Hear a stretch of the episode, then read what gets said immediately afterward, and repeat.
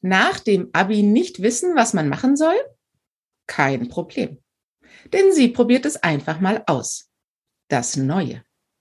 Stephanie Wissmann liebt Lifestyle und Statistik.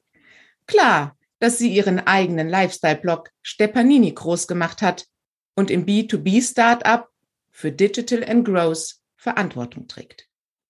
Aber es wäre nicht Stephanie. Hätte sie nicht auch noch Lust, neben ihrer Dozententätigkeit an Universitäten zu Innovative Work Behavior zu forschen. Und nun überrascht es wirklich keinen mehr, dass sie mit ihren drei Mitgründern ein Bioscience Startup gründet. Ich freue mich riesig auf Stephanie, Female und Future. Das ist Femture. Der Podcast für uns Frauen, wie wir kompetent und weiblich in die Zukunft führen. Anders, überraschend, gut.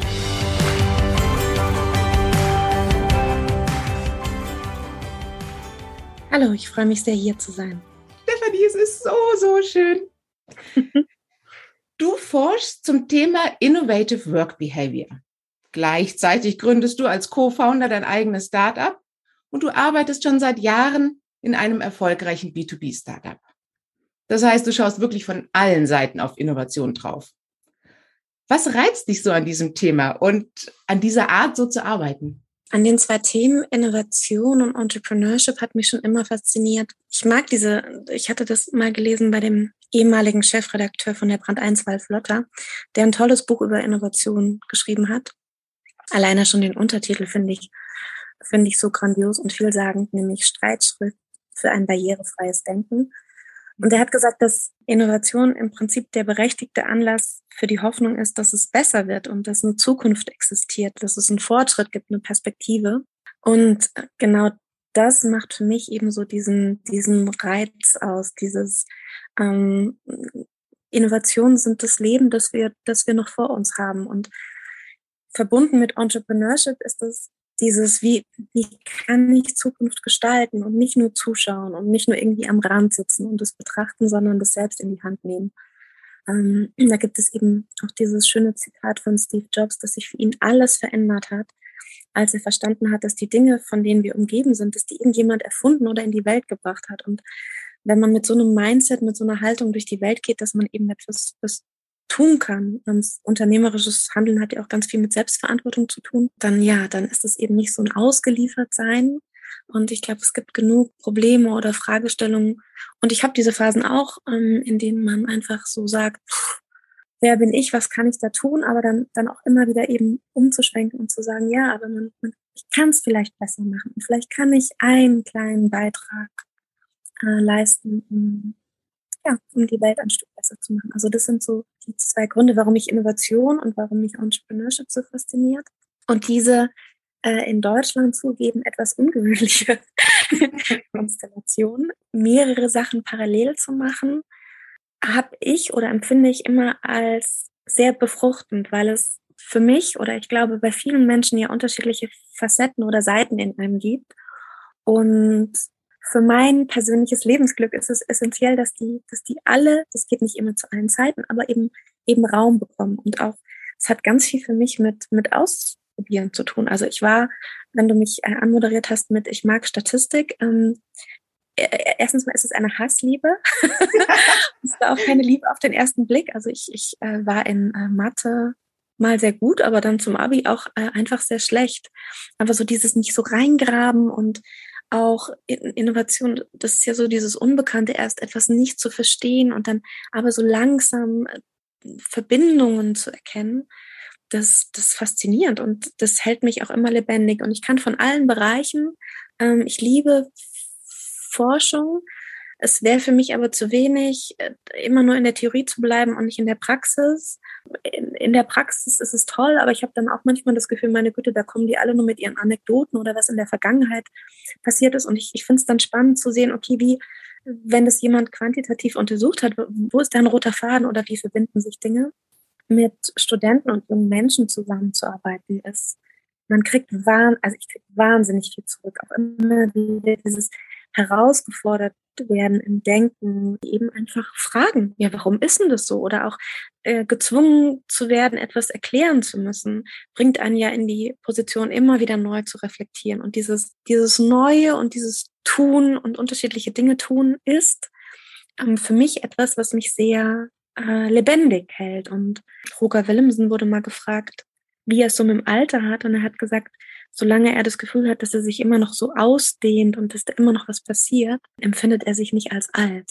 Mhm. Und das konnte ich sehr gut nachvollziehen. Und für mich ist eben diese, diese unterschiedlichen Spielwiesen, und ich sehe sie auch wirklich als, also es ist meine Arbeit, aber ich, da ist, da ist auch viel in dem Sinne Spiel dabei, also ausprobieren zu dürfen und immer äh, neu zu lernen und äh, zu merken, hoch kann ich das oder wo komme ich an meine Grenzen das fasziniert mich und das reizt mich. Was ich so schön finde, ist, wie positiv du da drauf schaust. Weil wie viele Menschen gibt es, die sagen, oh, jeden Tag einen anderen Job oder immer ins Neue gehen, immer die Verantwortung tragen, die das oft auch als anstrengend und schwierig empfinden. Aber so mit deinem Blick darauf, dass du selbst in die Gestalterrolle gehen kannst, dass du selbst deinen Beitrag für die Zukunft leisten kannst, das finde ich wunderbar. Es gibt ja den Spruch, dass in jedem von uns so ein kleiner Entrepreneur steckt.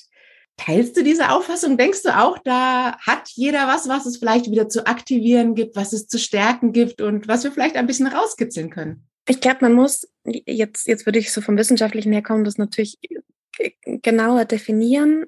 Grundsätzlich von meinem Menschenbild denke ich, dass in jedem, ich meine, man muss nur Kinder beobachten, die so eine, so eine natürliche Neugier haben und auch eine, so einen, so einen inneren Drang zu, zu lernen und die Welt zu erforschen. Und bei, bei manchen geht es eben leider irgendwie verloren und hätte die Hoffnung, dass man es vielleicht ändern kann, auch wenn sich das Schulsystem ändert.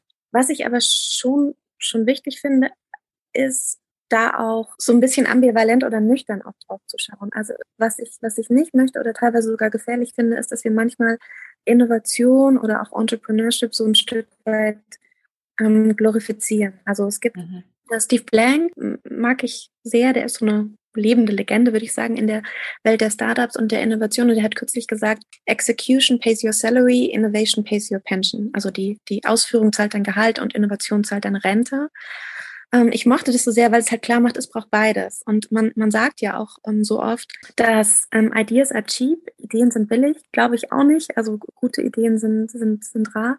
Aber wenn ich mir überlege, wie viele Leute mir schon erzählt hatten, dass sie auch vor Mark Zuckerberg auch schon mal eine Idee hatten für ein soziales Netzwerk und ja, der entscheidende Unterschied ist halt, ähm, schön Idee gehabt, aber nicht gemacht. Also dieses Ausführen 85 Prozent sind ja 15 Prozent Idee, 85 Prozent Ausführen.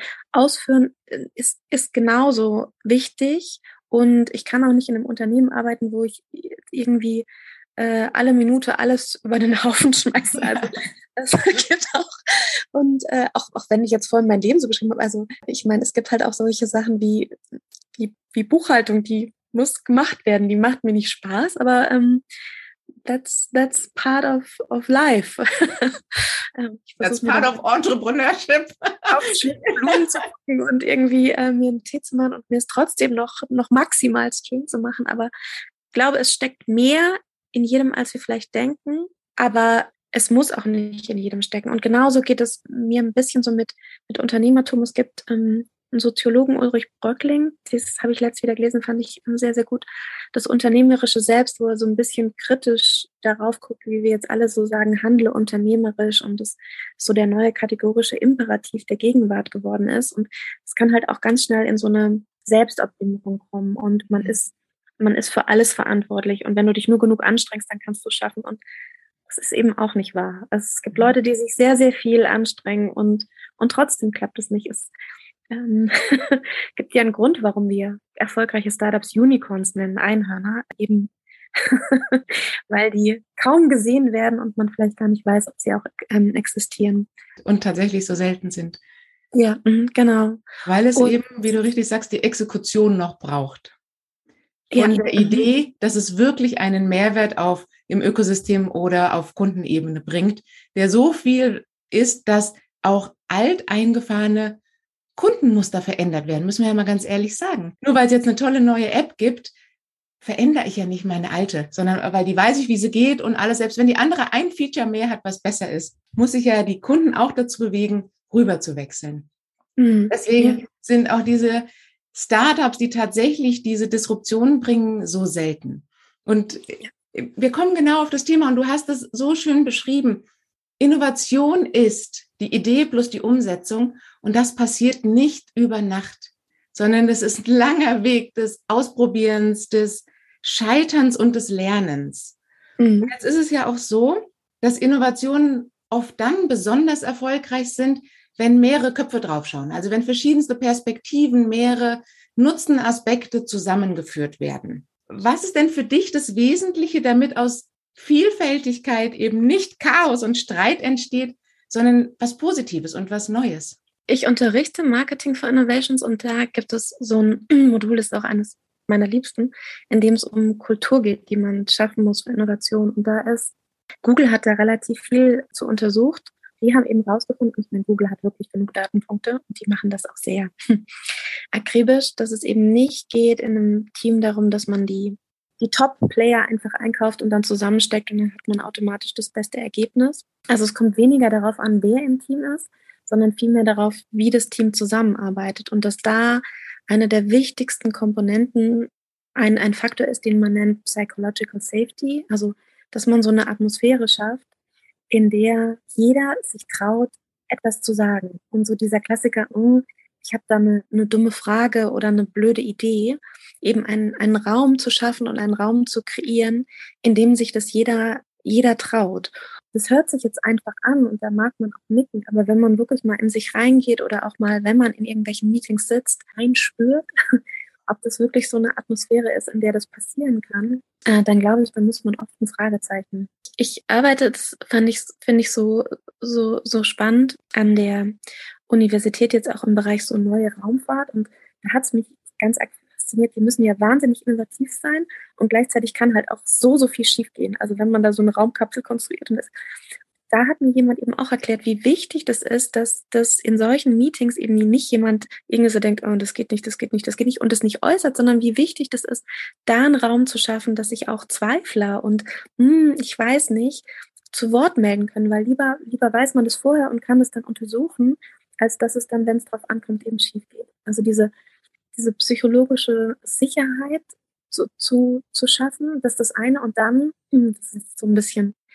vielleicht unbeliebt oder musste ich auch für mich so selber lernen, eben dieses trotzdem auch Struktur und Klarheit zu geben. Also es ist natürlich im Bereich Innovation und Ideen so einfach, sich, sich irgendwie zu verzetteln oder sich, sich in irgendwas zu verlieben und, und, und da braucht es teilweise eine Radikalität, einfach zu sagen, nein, ähm, Nein sagen ist ja auch, kennen ja viele, geht mir auch so, ist, ist nicht immer einfach und auch immer noch so im Hinterkopf, oh, vielleicht wäre doch das das Bessere gewesen.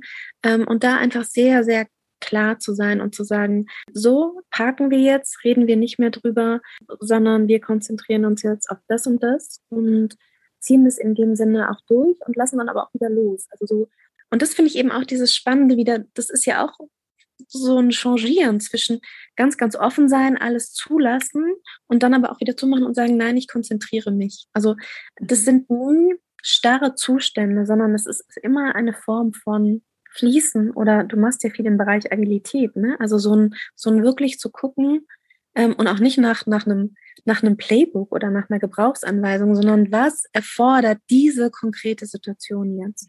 Und, und was braucht es da jetzt? Also so ein bisschen rauszuzoomen auch und zu sagen, oh, okay, ich glaube, wir sind gerade im Verzettelungsmodus. Das, das, das ist wichtig. Absolut. Und aus meiner eigenen Startup-Erfahrung fand ich da immer am hilfreichsten, wenn man an diesem Scheideweg war. Man kann A, B oder C machen und äh, jeder hat gute Argumente für seinen Wegvorschlag, dass wir dann gesagt haben, okay, wir gehen raus und wir fragen einfach den Kunden. Weil der mhm. weiß, will er A, B oder C. Und dann brauchen wir drei uns jetzt nicht zu streiten, in Anführungszeichen, sondern wenn der Kunde sagt, bei B sofort, hey, finde ich super gut, dann haben wir gesagt, okay, wir gehen jetzt den nächsten Schritt mit Variante B weiter und denken mhm. da die nächsten Konsequenzen. Und wenn wir wieder an dem Scheideweg waren, sind wir wieder rausgegangen und sind sofort in die Kundenvalidierung.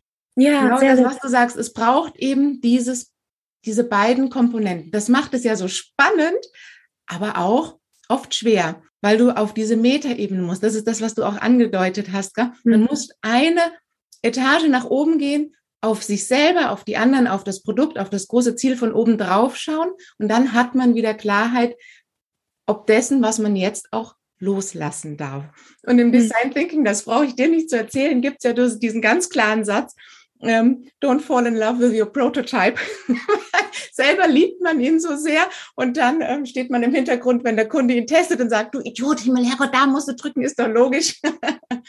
Aber das, das mag ich, also danke, dass du es aufgebaut hast, weil es, das ist so wichtig und ich, ich merke aber gleichzeitig selber, wie, wie, wie beweglich man dazu auch im Kopf sein muss. Also immer mhm. dieses sich, sich, sich wieder neu auszuliefern, rauszugehen, auch mit seiner Idee, auch wenn sie unfertig ist, das ist auch so ein, so ein Zustand, den, den man menschlich auch erstmal aushalten muss. Also dieses so, ich stehe da mit was Unfertigem, ich, ich präsentiere mich jetzt vielleicht nicht im besten Licht, sondern ich, ich, ich wage etwas. Ich gehe damit mal raus. Ich mache mich natürlich auch angreifbar, angreifbar für äh, Kritik. Es ist ja nicht immer so, dass man da so erntet, wow, alles, äh, alles toll war. Will man ja auch gar nicht. Ne? Man, aber sich dem immer wieder auszusetzen, auch dieses, ich weiß es eben nicht. Ich glaube, oft im, im, Unternehmen tendiert man schon dazu, so ein bisschen so dieses, ähm, ich, ich weiß, wie es sein müsste und sich grundsätzlich dem dann immer wieder auszuliefern. Nein, vielleicht weiß ich es nicht. Dieses Hinterfragen, ähm, das ist, ist anstrengend und fordert, aber ja, es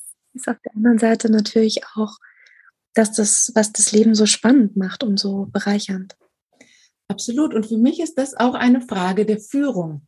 Wie führe ich den Teams, wenn ich möchte, dass die Innovationskraft aktiviert und gestärkt wird? Wie gehe ich da in die Vorbildrolle? Da hast du schon psychologische Sicherheit, die man braucht, um Unausgegorenes auszusprechen, um hm. Fehler zuzugeben, in Anführungszeichen, sondern einfach darauf hinzuweisen, da ist was passiert, was nicht in Ordnung war. Lass uns gucken, wo es die Ursache liegt. Da offen rauszugehen, nicht perfekt zu sein, weder als Mensch noch mit der Anregung, die man hat.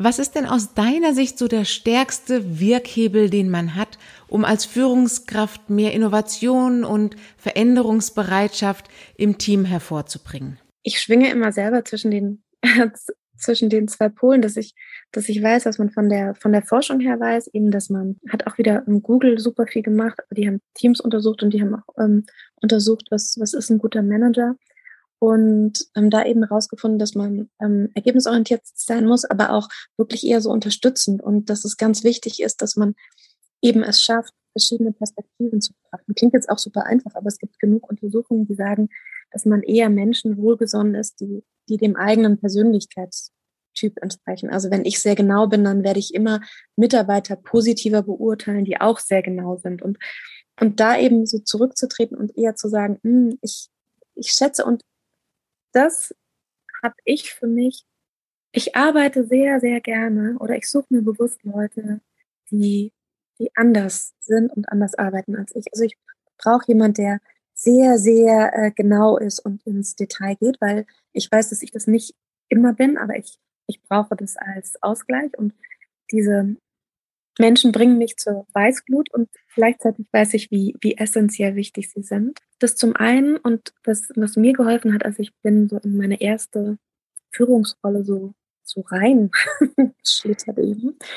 Und da hatte ich immer den Satz von, von ähm, Sprenger, von diesem Managementberater ähm, im Kopf, dass es nicht die richtige Führungskraft gibt, sondern es gibt für gewisse Situationen richtige Führung, passende Führungskräfte. Und was für mich so eine, so eine Stärke war, ist, dass ich glaube, genug Empathie mit, mitbringe und auch, auch etwas, ähm, um Menschen begeistern zu können und aber auch gemerkt habe, ähm, dass ich eben Zeit lassen muss. Also ich war da immer sehr ungeduldig und dann, dann kommt man da hin und will irgendwie Innovation machen. Und ich, ich habe eben, ich weiß noch, in dem einen Unternehmen, in dem ich gearbeitet habe, da war ich dann auch so, wollte ich alles neu machen. Und dann saß ich beim Sommerfest mit einem Kollegen zusammen, der ist 55 gewesen damals, war halt schon seit 30 Jahren in der Firma und hat mir dann so in seinem tiefsten Bayerisch halt gesagt, dass er schon ganz nett findet, was ich da so mache, aber da ist mir bewusst geworden, meine Güte, der hat schon so viele vor mir kommen sehen, die, die dann auch gesagt haben, ja, jetzt und so. Und es wird auch viele nach mir geben. Also einfach nochmal so ein, dass ich mich selber nicht so wichtig nehme, sondern auch einfach zu gucken, hey du, ich, ich versuch's, aber ich, ich werde nicht jeden mitnehmen. Am Anfang hatte ich mir den Anspruch, ich muss jeden mitnehmen.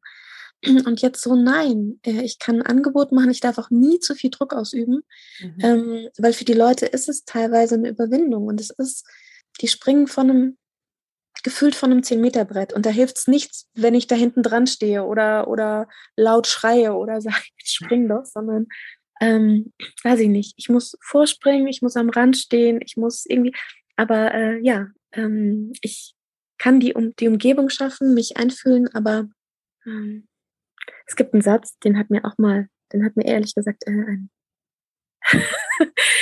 ich, ich hasse ihn und gleichzeitig ist so viel Wahres dran. Gras wächst nicht schneller, wenn man daran zieht. So kann ich mir auch täglich morgens vornehmen. Ja, aber es ist halt leider auch viel Wahrheit.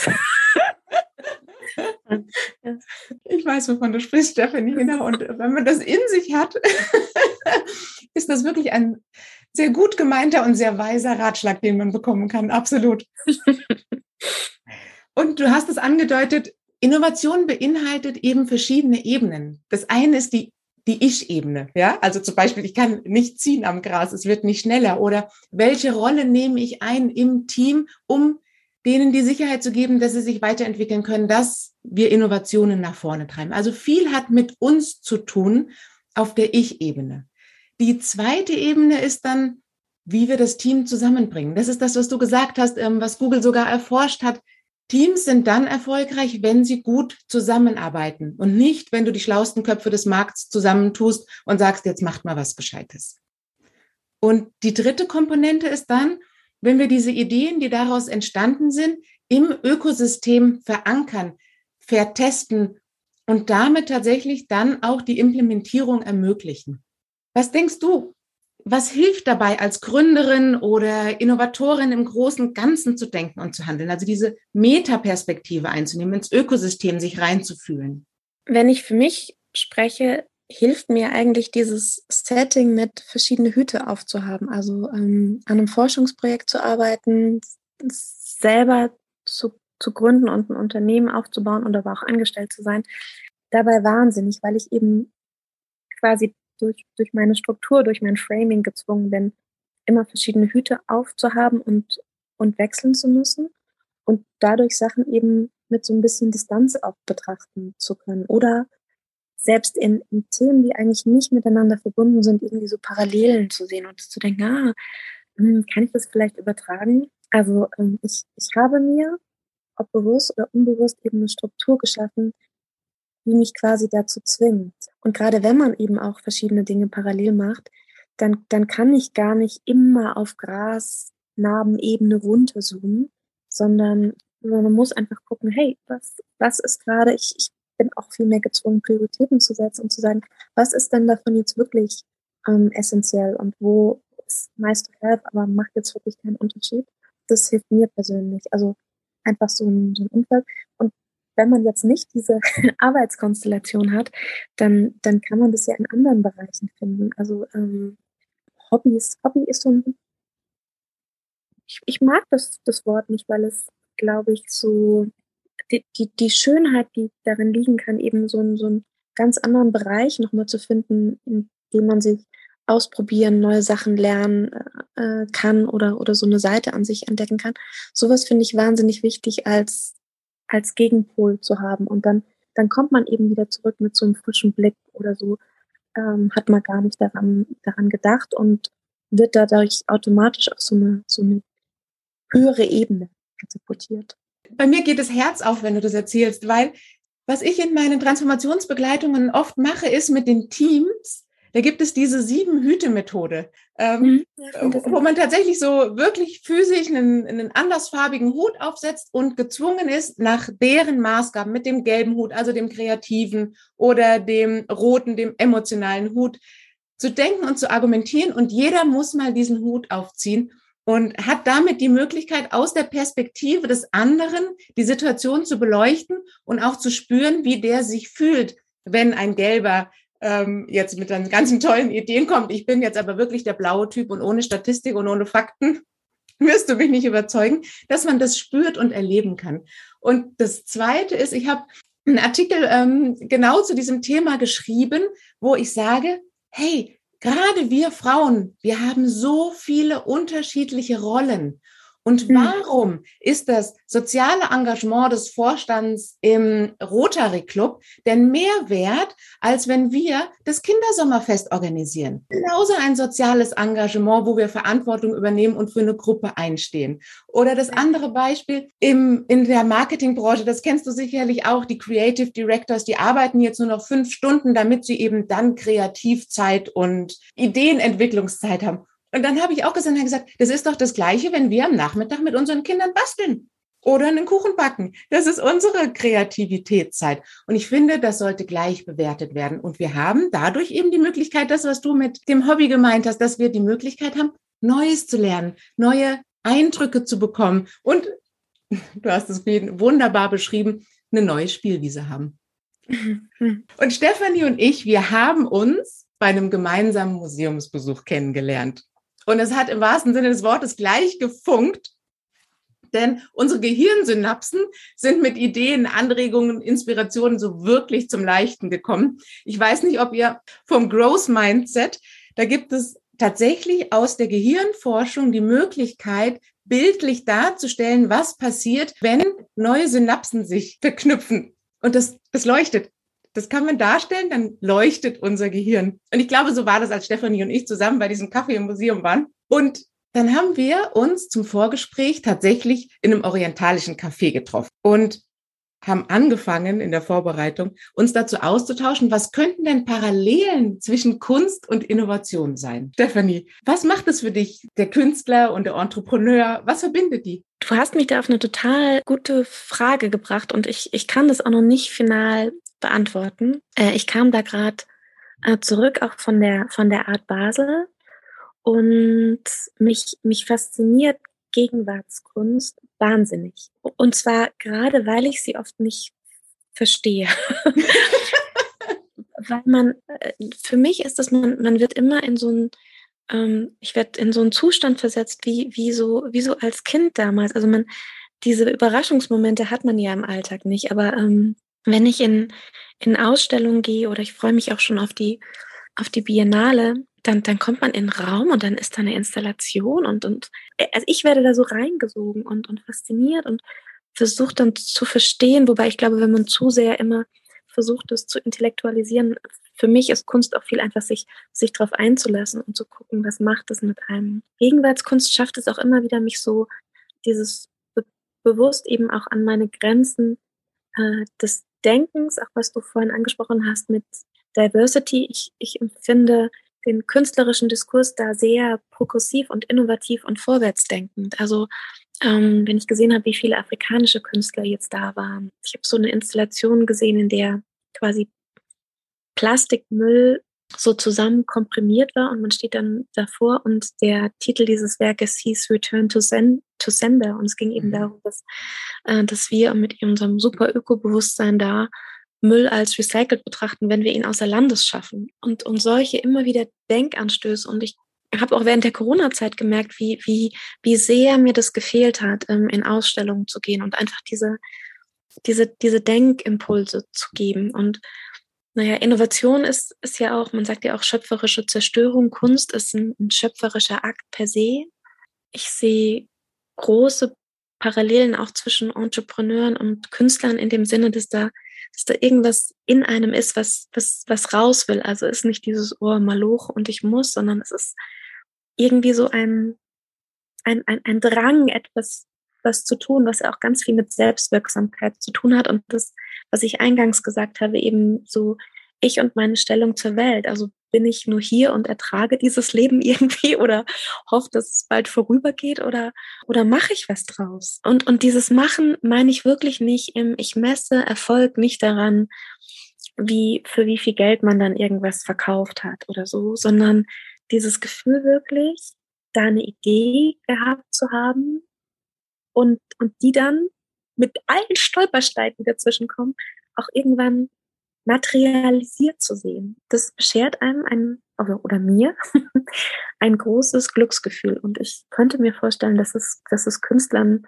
ähnlich geht. Also da einfach etwas, ähm, ja, dieses äh, etwas in die Welt zu tragen.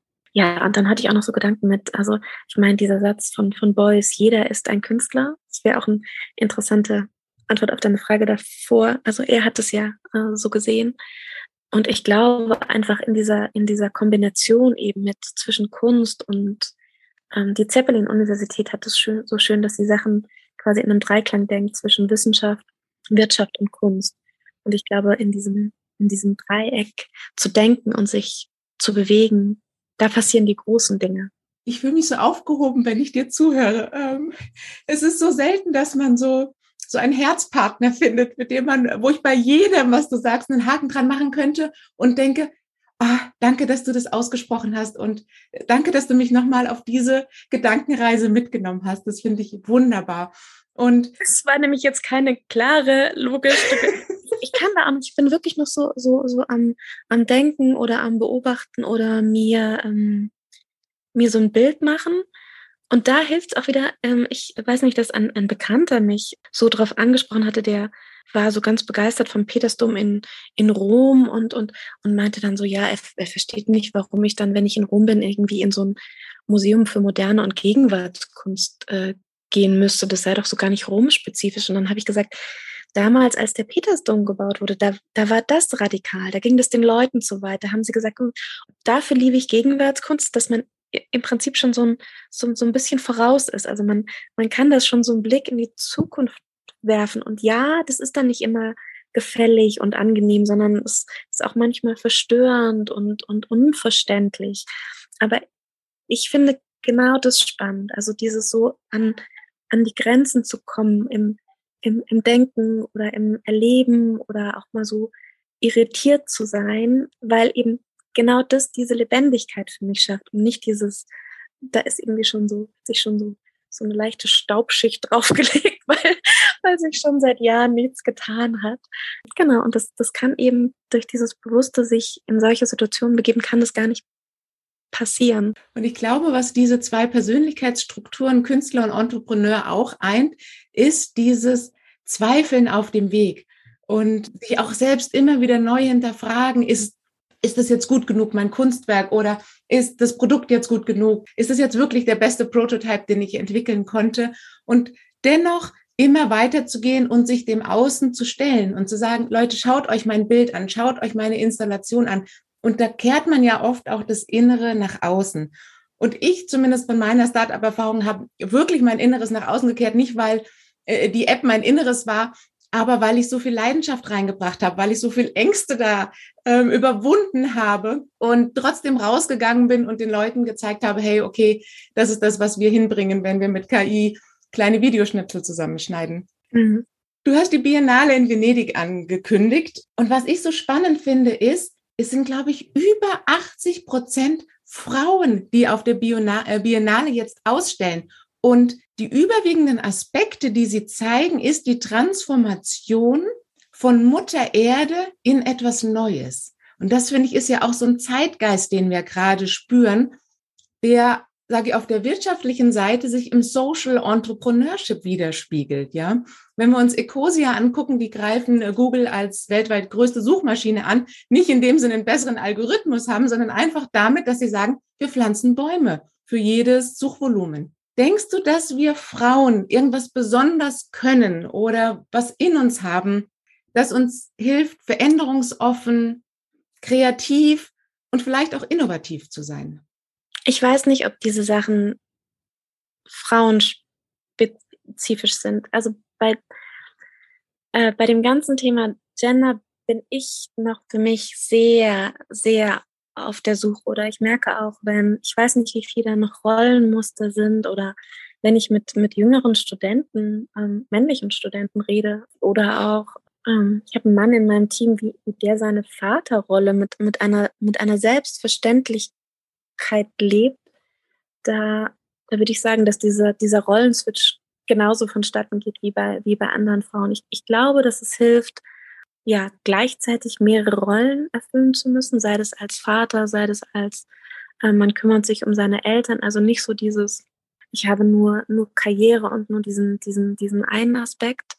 Da kann es sein, dass dass aktuell noch Frauen, weil sie weil sie oft mehr Verantwortung übernommen haben, dadurch prädestinierter sind, aber ich würde eben einfach das glaube ich wirklich, dass es dass es in jedem Menschen steckt, so ein, so ein Verständnis eigentlich, dass wir andere Menschen brauchen, dass wir uns, also dass, dass wir eingebunden sind in, in, in etwas Größeres Ganzes und wie viel Erfüllung da auch ähm, rauszuziehen ist, ähm, sich, sich um andere zu kümmern. Und ähm, ja, also ich weiß nicht, ob es frauenspezifisch spezifisch ist oder ich hoffe, dass es sich ein bisschen auflöst.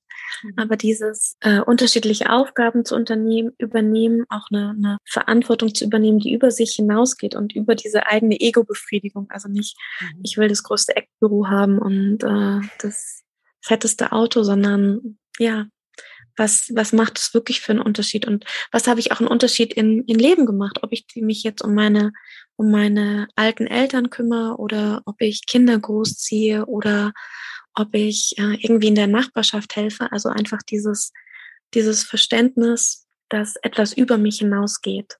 Hm. Das würde ich hoffen. dass es mehr tun oder, oder ich sehe es oft, vielleicht will ich es auch oft sehen, da ist meine Wahrnehmung bestimmt eingeschränkt. Und ich glaube, dass das hilfreich ist.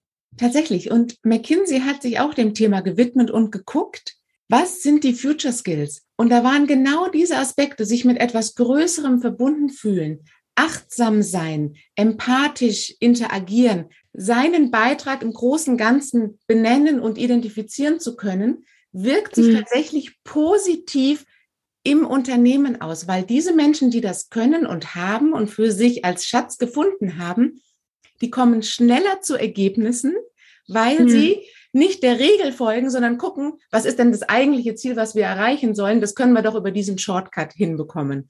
Die sind resilienter. Es geht genau darum, diese Vielseitigkeit in sich zu entdecken, rauszugehen. Das könnt ihr als Working Moms, das könnt ihr als Working Dads, das könnt ihr als Künstler, als Entrepreneurs. Ich glaube, wenn wir diese Facetten, die wir alle in uns haben, anschalten, dann strahlen wir, Unsere Synapsen bilden sich neu und wir werden eine Veränderung im Kleinen oder im Großen bewirken. Ich hoffe, ihr konntet etwas mitnehmen an Ansätzen, wie ihr als Chefin in eurem Team Entrepreneurship und Innovation nach vorne bringt. Hört gerne wieder rein. Nächste Folge treffe ich mich mit Guenola. Die hat den Club der Intrapreneurinnen gegründet und wird mit uns ihre Insights teilen. Ich freue mich riesig drauf. Es war mir eine große, große Freude, dieses tolle Gespräch mit dir zu führen. Ich könnte stundenlang weiter mit dir reden. Sehr gut. Also hört wieder rein, wenn es heißt Femture, der Podcast für Frauen, die in die Zukunft führen.